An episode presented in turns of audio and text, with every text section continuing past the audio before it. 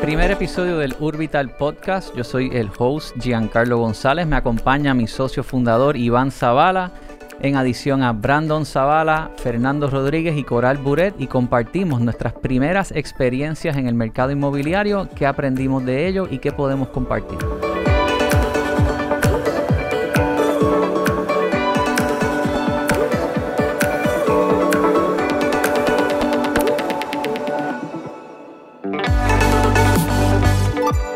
Bienvenidos a lo que es el primero de lo que espero que sean muchos podcasts de Urbital, el podcast de Urbital. Se habla sobre bienes raíces. Me acompañan Coral, Fernando, Brandon y también hoy tenemos a nuestro invitado especial Iván Zavala, socio fundador de Inrealta y además socio de Urbital. ¿Cómo estás Iván? Bienvenido. Gracias a muy bien hermano, buen día.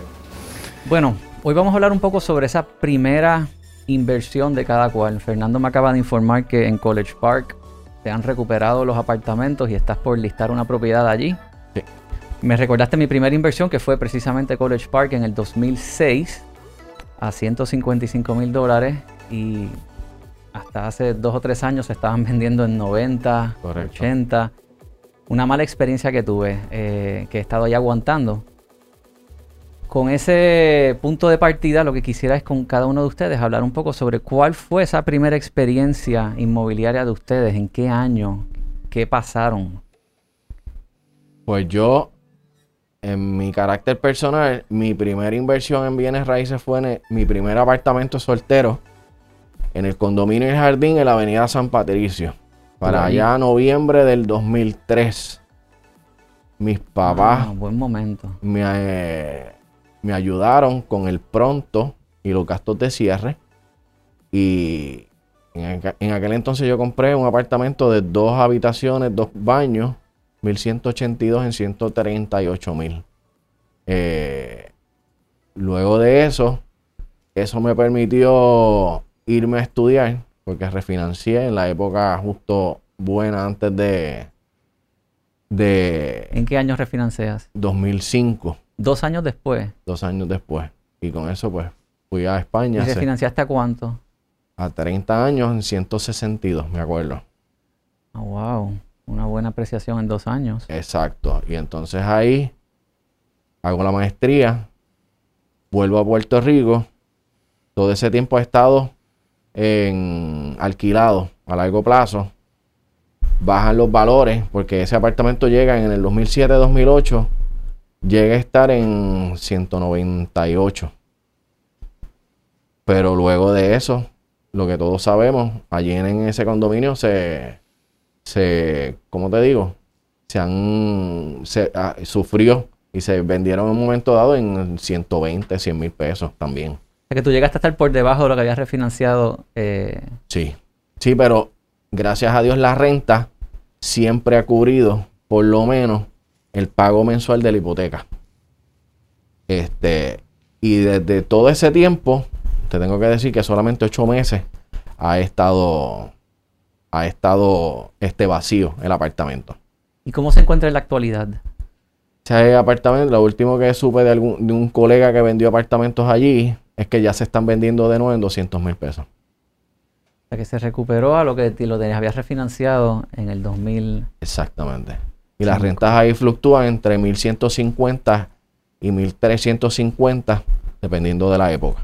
¿En algún momento te arrepentiste de haberlo comprado o de haber hecho para nada financiamiento? Al contrario, en ese momento yo leí un, libro de educación financiera y de inversiones de bienes raíces y eso fue como que el ignite este, para la chispa que me hizo gustarme eh, las bienes raíces y seguir invirtiendo ya después a futuro. Y después, cuando empecé en la banca, financiaba mucho income producing properties y almacenes industriales y todo lo que tiene que ver con renta me, me llama mucho la atención. Y eso pues siempre, siempre he estado en el giro de las rentas y de las inversiones. Y me gusta, simplemente. Y he hecho otras cosas después con mi esposa y gracias a Dios hasta el sol de hoy han salido bien. Fíjate, yo por años decía haberme arrepentido de haber comprado la de College Park. Quizás con este haul que he hecho Y, lo que pueda pasar ahora, quizás digo, wow, qué bueno que aguanté y no, y, me mantuve. No, y no tan solo eso, te, te mencioné al principio lo de ese apartamento de College Park, porque los valores se han ido eh, improving, los valores en tan tampoco en, en, meses, porque en septiembre del año pasado fue una venta cash 120, en diciembre hubo otra de 135, o sea que estamos hablando de que de aquí a marzo 150 de nuevo y los vale. Eh, buena localización. Buena localización. Dos, dos entradas seguridad doble. Este, el, edificio tiene planta eléctrica para áreas comunes y elevadores. Coral, cuéntanos de tu experiencia. Bueno, mi primera experiencia, mi primera compra eh, fue en el 2005, poco después de yo haber empezado en bienes raíces. Yo empecé como en el 2003 y pues claro, ya estaba en el negocio, era jovencita y quería ya, estaba pendiente. Yo tenía mi, mi nene chiquito y vivía alquilada en el Monte Sur, en Atorrey, en los townhouses que están detrás del edificio, que esos son una chulería. Siempre ha sido un complejo muy, se ha hablado muy bien de ese complejo. Es una, es una maravilla. Yo fui inmensamente feliz ahí. La cosa es que 2005 yo estaba alquilada en otro townhouse y era el rush de que salió una propiedad y tú sabías, tú tenías la certeza de que se iba a ir por encima de tasación, que se iba a ir a las millas, más o menos lo que está pasando ahora.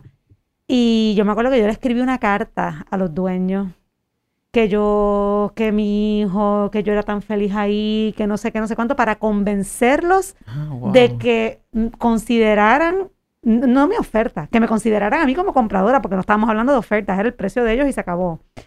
Y porque yo tenía que financiar, tú sabes. Muy similar a lo que está pasando ahora. Pues la cosa es que me los metí en un bolsillo, accedieron a venderme. Eh, claro, mi nene de tres años con rizos rubios y ojos azules ayudó mucho. Es la verdad. Pero nada, compré y compré. Me acuerdo que yo tuve que hacerle un cuento al tasador, eh, yo usando todas las, herramientas que había desarrollado en esos dos años de corredora. Este, y el tasador me la tasó. Y me acuerdo que fue una hipoteca de esas que daban antes que te daban el 100%, o sea, el 80 y el 20, y hacías un no sé qué para los gastos. Y yo pagué bien poquito de gastos de cierre y financié todo. ¿Qué pasó? Tres años después. ¿En cuánto compraste? Yo compré en 245. Ok que en ese momento era la venta más alta registrada en los townhouses del monte, sur y norte. O sea, no había habido otra venta más alta que esa. Eh, y bueno, pues nada, yo estuve unos años y entonces en el 2008, yo creo que fue como para verano, finales del verano del 2008. En la justo ahí cuando venía la... Bueno, yo no, yo no sabía, yo era bien jovencita, yo nunca había vivido una recesión ni sabía que eso podía pasar. O sea, yo no, no estaba preparada para eso, pero como me dedicaba al negocio, yo empecé a sentir los efectos. O sea, yo empecé a ver que yo tenía, qué sé yo, yo trabajaba en Coldwell Banker para esa época. Yo tenía, sé, como 10 o 12 listados que uno antes los pagaba, los anuncios en los clasificados impresos, y todas las semanas yo tenía que sacar. ¿Qué es eso? Exacto. Ancient History. Pero yo me acuerdo que yo eh, había pasado como varias semanas de yo pagando los mismos anuncios y nada se vendía y nada se alquilaba. Y yo dije, espérate. Y la hipoteca mía era altísima porque no estábamos hablando de un 5 y pico por ciento, era un 6 y pico por ciento. Eh, de hecho, eran dos hipotecas, o sea que la más alta, la hipoteca más alta, que eran creo que 180 y pico de mil o algo así, estaba como el 6 y pico, casi 7 por ciento, y la otra a un, a un interés hasta más alto. O sea que yo, no era un pago mensual cómodo, ¿sabes? Y yo dije, mira, yo no voy a perder el sueño por una hipoteca. Y me acuerdo que le comenté a mi vecina de al lado, mira, yo creo que yo voy a vender. O sea, yo no, ¿verdad? Y ella me dijo, no pongas el anuncio, yo te la compro. ¿Cuál es tu precio? Pero como todavía los precios estaban bien, o sea, todavía el mercado en verdad no había colapsado. Estábamos como que al borde del precipicio, yo creo. Eh, y yo le dije, pues 285, ese es mi precio. Pensando que pues eso era un fair market price según lo que se estaba viendo, porque yo había vendido una en 275 mil con un parking ahí mismo. Y yo dije, bueno, pues la mía tiene dos parking, pues 285. Y ella me dijo, pues nada, cerramos en dos semanas, esto es cash. Y yo, ah, pues fenómeno, pues le dije, mira, pero me tienes que dar 30 días para yo irme con calma, porque tengo un piano y tengo que, tú sabes, mudar el perro y el piano y el nene. Esto, y así fue. ¿Qué pasó? Eso fue octubre del 2008. Wow. Pero yo no, o sea, yo dije, bueno, pues quizás a mí me está yendo mal. O sea, yo todavía no entendía lo que iba a pasar. O sea, yo, yo lo estaba sintiendo, por eso tomé la decisión de vender, pero no sabía lo que iba a pasar. La próxima venta del Monte Sur, de una casita exactamente igual a, la- a esta que te estoy hablando, porque son todas iguales, eh, con dos o tres excepciones, eh, se vendió, creo que fue febrero o marzo del 2009, en 203 mil. Nunca se me Ay, olvida. Con los dos parkings y exactamente igual que la mía. Wow. Y ahí yo hice, anda pal. Yo tomé una buena decisión. Dios te vino a ver. Yo tomé una buena decisión. Y esa, lo curioso de ¿Cómo ese está caso, eso hoy? bueno, qué curioso que me preguntas. Hace exactamente dos o tres semanas, nada, mirando los clasificados y viendo a ver qué hay en otras áreas, eh, veo mi townhouse que está en venta. ¿En cuánto? 220 mil. Mira para allá. Todavía no se ha recuperado. Y no se ha vendido. No se ha vendido todavía. Brandon, ¿cuál es tu primera historia? Bueno, yo por lo menos empecé a invertir eh, a los 24, al año de tener la, la licencia de cojetaje. Cogí el conocimiento, pero sí empecé a invertir pocas cantidades en sociedades, ya sea con mi papá o algo así. Pues yo quería, como quien dice, tener un conocimiento previo antes de, lanzarme. Este, y con lo que había ahorrado en comisiones, pues, aportaba ciertas cantidades en algunas propiedades, algunas oportunidades. Pero sí me dio el conocimiento, porque yo antes de empezar a invertir, yo pensaba que el 80% de lo que uno analizaba eran buenas oportunidades. Luego de entonces empezar a invertir, me di cuenta el proceso, este, la- la- los porcientos que tú tienes que sacar de gastos inesperados, contratistas, remodelaciones y todo. Y luego entonces pues, pude hacer la primera inversión y fue en el condominio El Falasterio, en Puerto Tija. Ah, me encanta ese condominio. Sí, yo eh, llevaba cuatro años buscando ahí. No aparecía nada en venta, aparece algo en venta y se va en dos días. Y un amigo me comenta que un suegro de él tiene una propiedad ahí, la compró en el 2003 y no la había visitado en 15 años. Wow. ¿Y en qué año fue esto? Esto fue 2000 CG, un mes después de la pandemia. Ah, ok. Estamos hablando casi abril 2020, mayo por ahí. Bueno. ¿Y después de eso qué hiciste con la propiedad? Después de eso comencé la remodelación. Sin embargo, ahí salió a la luz la noticia de que mi apartamento da para la calle que mira hacia, hacia la bahía. Y después de eso sale en las noticias la inversión que se va a hacer en el proyecto, que van a extender Bahía Urbana hasta ahí. Y entonces vendí. Eso le dio como quien dice un, una apreciación este, Rápida, inmediata. ligera. Claro. Y entonces vendí. Qué interesantes experiencias. Fernando, todavía tienes tu propiedad en, Sí. en Todavía. Jardines. Por ahí la vendiste. Después que tú haces esa venta, Bueno, eso fue 2000, finales del 2008. 2008. Yo como que después que vendí, me mudé alquilada ahí mismo al monte, un apartamento de un amigo que lo tenía vacío, en lo que pensaba, porque fue muy rápido, o sea, fue una venta hacer. en lo que decidía qué hacer. Y como, como nos pasa a muchos cuando uno está como que en una encrucijada, uno trata de regresar a sus raíces. Y yo regresé a mis raíces al viejo San Juan. Entonces tú compras en el Viejo San Juan en qué año? Bueno, yo, yo me mudé alquilada al viejo San Juan primi- primero, en lo que, porque, ¿verdad? ¿Sabes? Todavía, yo creo que en ese momento todavía estaba caro. Y yo me acuerdo de haber visto, yo me acuerdo de estar alquilada en el monte después de haber vendido. Mira, buscando alternativas, porque digo, me había hecho unos chavitos en la venta y dije, bueno, pues quizás puedo invertir en algo un poquito más bajo, ¿sabes? Más cómodo, más pequeño. Y me acuerdo haber visto el apartamento donde yo vivo actualmente, que lo tenían, lo tenía anunciado Margarita Gandía, mi actual socia, en 300, creo que eran 325 mil pesos. Y llevaba ese anuncio en venta un rato. Y me acuerdo de haber llamado y decirle, mira, bueno, yo, ¿sabes? Me interesa, pero no, ¿sabes? 300 y pico mil, no, no puedo. ¿Usted cree que...? Y ella me dice, bueno, yo creo que como a 300 este, se te puede bajar. Y yo, no, bueno, yo sé, tampoco, tú sabes, eso está fuera de... Pero nada, me mudé alquilada al Viejo San Juan en el 2000, a principios del 2009. Y en el 2011 ese apartamento todavía tenía el se vende. Y me acuerdo que yo todavía estaba como que, claro, el mercado estaba, el mercado estaba malo, o sea, yo no, no, no, tú sabes, tenía mi chavito guardado, pero tampoco sentía que tenía la capacidad para meterme en otra hipoteca igual de grande. Y los intereses yo creo que todavía, yo no me acuerdo bien, pero los intereses no es como que estaban bajitos, tampoco. O sea, era, era, no me acuerdo bien quizás.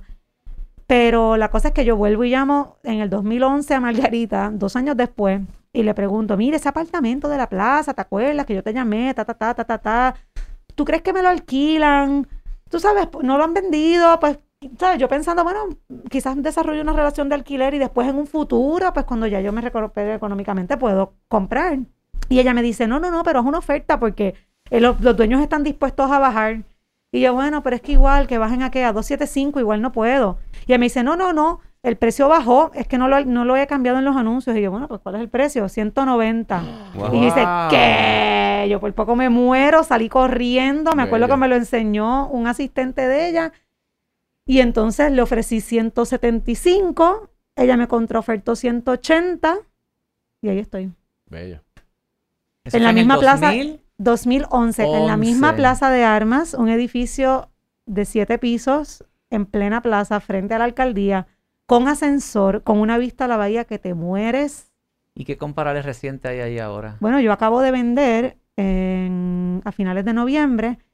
eh, yo estoy en el sexto piso. Yo acabo de vender el séptimo, que es un poco más pequeño porque lo tuvieron que construir eh, recesado de la fachada, eh, de un cuarto y un baño. El mío es tre- tres cuartos. Eh, y lo vendí en 455 mil. ¡Wow! Ujú, 450 dólares el pie cuadrado. There you go. Que para Viejo San Juan no está mal. en- o sea, y es un apartamento que fue added on, que tiene techo de madera. O sea, que no es como que no es lo mismo. Ni se escribe igual. Fíjate, hemos visto recuperaciones, pero en el monte todavía No. Yo creo que es por- está. sí, y, claro. y aquí Sí, Iván me ha hablado. Pero yo creo que eso, eh, eh, eso es uno de los secretos mejores guardados. Yo pienso yo, el monte, El esa área. Porque tiene, es una casa, un townhouse, tiene dos estacionamientos, estás en el centro de todo en Atorrey. Y no sientes la ciudad, porque eso es un oasis. si están como escuchando de- Secrets Out, Sí. No lo han vendido, pero bueno, no me lo dieron a mí, que conste para récord, no lo tengo yo en venta. Iván, tú siempre me hablaste que el viejo San Juan era un mercado insulado. Y hemos visto esta, esta recuperación reciente. ¿Hay algo que quieras compartir sobre eso? Bueno, escuchando a los muchachos, eh, los bienes raíces se, se han dividido básicamente en dos tipos de productos y es como si miramos, vamos a olvidarnos de los bienes raíces como, como real estate, vamos a pensar en un instrumento de inversión, porque estamos hablando de inversiones.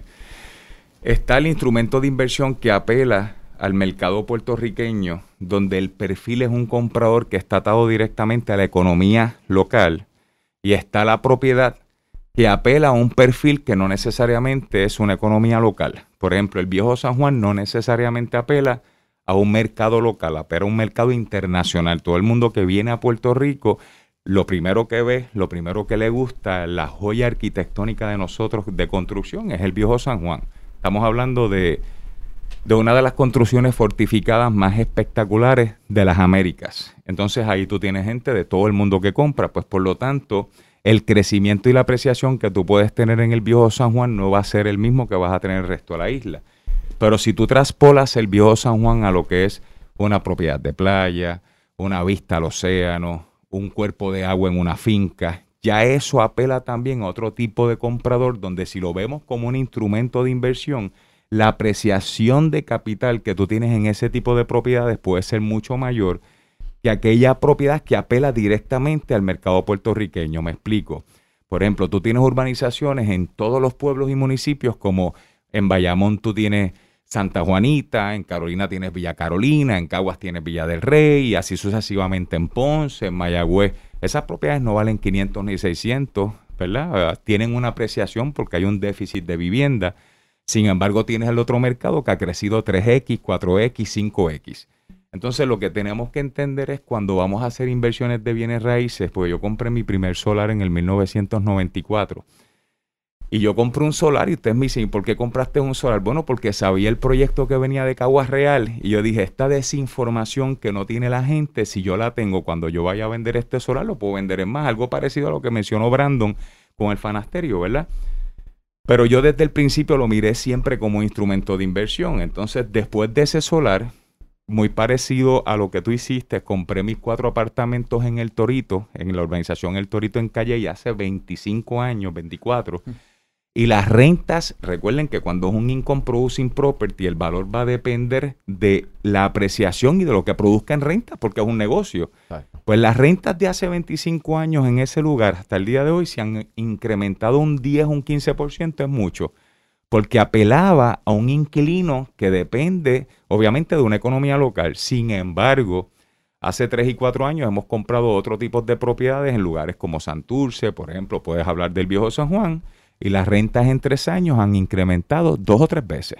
Fíjate como una propiedad en 25 años, volviendo a, a lo que es el condominio que estabas mencionando Eh, En el monte. en el monte, pueden haber unos sitios que van a estar stagnan, pero van a haber otros sitios que tienes un 5X. Y cuando miramos el mercado como un instrumento de inversión, es como si fueran los stocks que tienen las criptomonedas, tienes una inversión que es fondo mutuo, tienes una... Y es saber cómo pick to it, de cu- cuál es la que debo escoger. Gracias por esa aportación, Iván. Y esa es la idea de Urbital, que cada usuario de la herramienta puedan ver su inmobiliaria como un mercado. Puedes encontrar información sobre comparables, tendencias, cualquier tipo de información que te ayude a ti a seguir tomando mejores decisiones. Con eso nos despedimos de este episodio. Síganos en el siguiente.